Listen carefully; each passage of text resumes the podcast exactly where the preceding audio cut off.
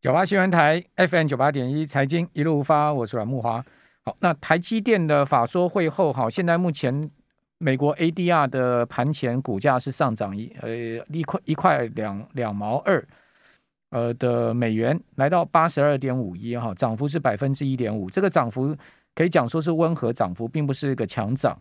哦，虽然缴出了这么好的财报数据哈，一一一个季赚了快一个股本哈，台积电股本这么大。哦，这么大的股本，好，是很厉害的一家公司哈。而且呢，他把他的毛利率哈，下一季度的，哦，就本季度的哈，第三季哈，他把它调到这个毛利预估啊，是五十七点五到五十九点五。那第二季他本来的财测预估是五十六到五十八，所以他再调升了。那公布出来第二季的毛利率是五十九点一，非常的强哈，将近六十趴的毛利率。那盈利率呢？啊，它原先估计是四十五到四十七，公布出来大幅超标四十九点一，哦，盈利率到四十九点一，非常厉害哈。呃，它同时也把下一个季度，哈，第三季度的盈利率呢调高到四十七到四十九的区间。所以你说台积电是不是一家优秀公司？非常优秀哈。但问题是再优秀的公司呢，也难敌景气整个大循环的问题哦。每个人都可以对台积电哦，对整个。呃，市场有所评论了哈，那当然每一个人的看法哈，见解不同啊，我们都以尊重啊。比如说陈俊胜哈，讲话很直白哦，他说呢，鸭江水暖，春江水暖鸭先知了哈。说呃，他说呢，现在目前整个半导体的上游设备商哦，他不是讲半导体的代工商，他说设备商还在吃吃喝喝皮皮的。而以台湾大概二十座在建十二寸晶圆厂的建造成本来看。好，如果未来产能利用率拉不上来，非常危险，会动摇国本。那是陈俊生的看法嘛？虽然他是宏基的董事长，也曾经在台积电待过，但是也不代表他的看法一定对。好，反正我们都予以尊重。好，都呃，就他的说法讲出来，让听众朋友参考。好，大家自己去做判断。好，我觉得每个人心中有一把尺，可以去做整个情势的预估。那台积电今年的市值最高曾经接近十八兆，哈，到最近跌破十二兆。那是不是？呃，少掉了七兆市值，已经 price in 整个景气的问题呢？哦，那当然就看后面股价的表现。好，那另外一个问题啊，就是安倍前首相哈、哦、就这样倒下去之后啊，哦，整个呃，整个这个呃安倍推动的 CPTPP 哦，台湾有没有机会加入哈、哦？以及呢，呃，在美国最新的可能要取消中国大陆部分关税了哈、哦，这个对美国打消通膨有没有关有没有帮助？这这两个很复杂的问题，我们今天请教中经院 WTO 跟 RTA 中心的副执行长李淳，好，李老师来告诉我们。呃，李老师你好，哎，莫华兄好，还有各位听众大家好。好，先请教您对这个安倍所推的 CPTPP，好，那台湾有没有机会加入呢？大家都说哎，台湾在申请有是不是呃有机会加入？您觉得呢？呃呃，反在程序上台湾已经正式申请了啦。对。但是同时间，呃，跟台湾在几乎前后同一个时间申请，第一个是中国，第二个是厄瓜多，那韩国其实也已经在呃动作要加入申请了哈。所以这个呃，现在关键的下一步，如果按时间来看，大概是呃九月的时候，如果按照呃 CPTPP 过去的惯例，他会在呃九月的时候开一次所谓执行委员会，就是现有成员大家开会。那一般他们开执行委员会做两件事，第一个呢就是看一下谈判进度。那所谓谈判进度指的就是现在英国，英国现在是谈判进展最快的了哈。嗯。那第二个就来确认说，那这些新申请的从中国大陆到台湾到南韩，好，他们是不是已经满足了一些初步条件？要不要成立一个所谓工作小组，好来启动谈判？这大概是目前台湾的处境。嗯嗯。目前看起来。呃，台湾今年要成立工作小组的挑战很高，是我们必须这样讲。为什么？好，主因在呃五月多的时候，今年的呃 CPTPP 的这个执行委员会的轮值主席是新加坡，对，啊、他们轮流担任一年的主席。那新加坡总理李显龙哈、啊，在五月多的时候接受这个媒体专访，就谈到说啊，新加坡他这个主席基本上就是一个交通警察。交通警察意思呢，就是说，哎，准备好的哪一些国家准备好，大家有共识，那他就吹哨子说，那你就往前走。嗯嗯。好，那还没有准备好的，也许呢就在红灯这边再等一下。是啊，他的意思是这样。OK。那他针对台湾这块，他说呢，目前的会员还有不同意见。嗯。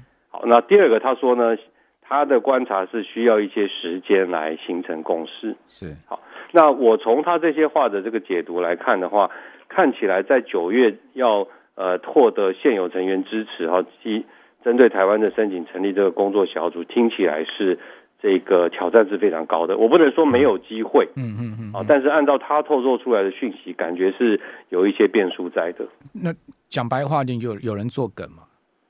就有人在阻挡台湾呢？呃，或者是说？嗯这个中国的部分，大家意见更多。嗯，好，那这个如果中国大陆不能进去，嗯嗯，那我想会员大家都很了解、很敏感，然后那就是说，如果我们让台湾先成立工作小组，或许会让、嗯、会让中国感觉到这个更不满啦，哈，这这徒增变数啦，哈，我们可以从这个呃前前几个月美国成立这个所谓亚亚呃印太经济架构嘛，好，可以看得到说，诶。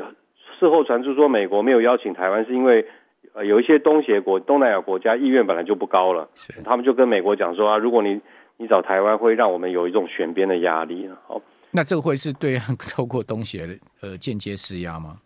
呃，是这样子没有错，所以美国当然也适度的安抚大家了哈。嗯、二方面，当然东西很多国家这样讲，也是为了让美国端出更多的好处来了。一定的，好，就是一个谈判筹码的八 game 嘛。对，那从这个角度看，说实话。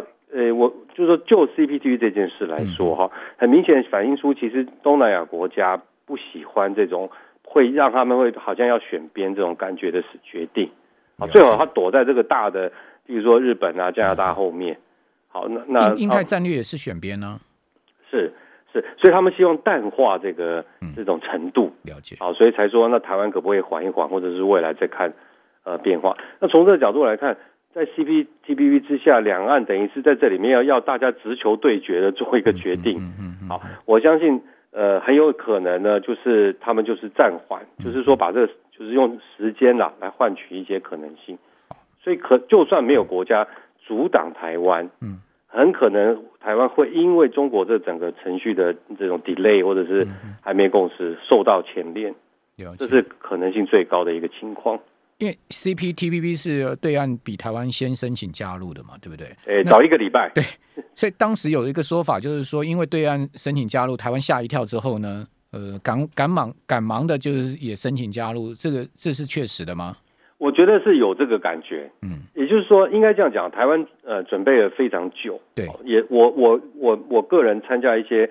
这个研究分析工作也了解台湾确实很认真在准备，嗯嗯，那只是说，在这个国际形势上，我们一直希望就是要用一种比较稳当的方式去申请，了解，好，所以就没有真的出手去递出那个申请书了，嗯啊，结果随着这个北京突然之间呃提出申请了哈，就就变得台湾必须要去重新调整这个提出申请的时间点的考虑了，OK。因为 CPTPP 是一个高度自由化的的贸易协议嘛，对不对？对，那那台湾加入之后，还能对油电补贴吗？呃，油电补贴这一个议题，在国际间的看法是这样，就是说，第一个，所有国家都还有某种程度的补贴。好，那目前，但是应该没有像台湾做这么彻底吧？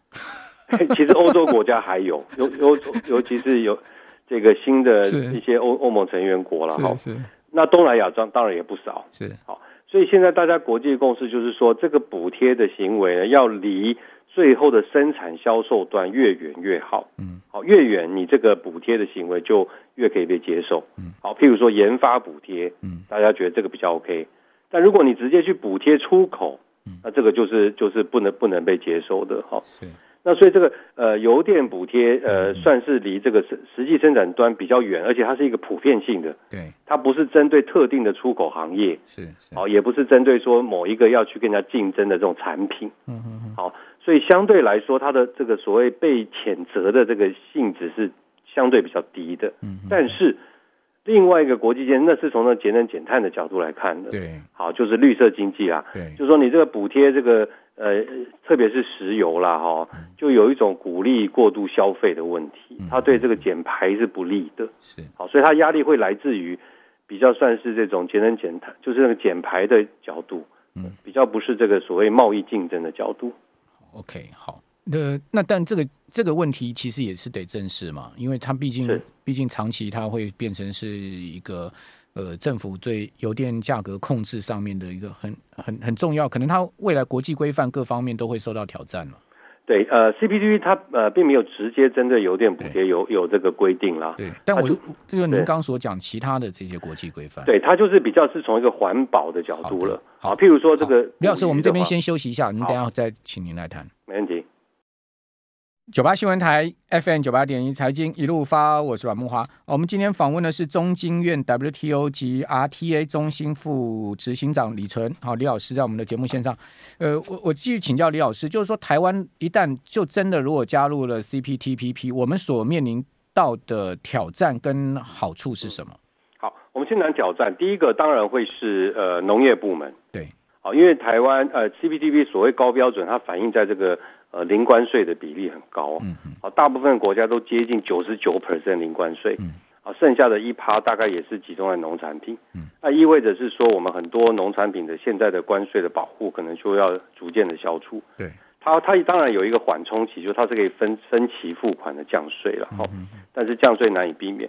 那相对于呃制造业或什么，我们现在农业的呃平均关税还是蛮高的，超过十个 percent，是。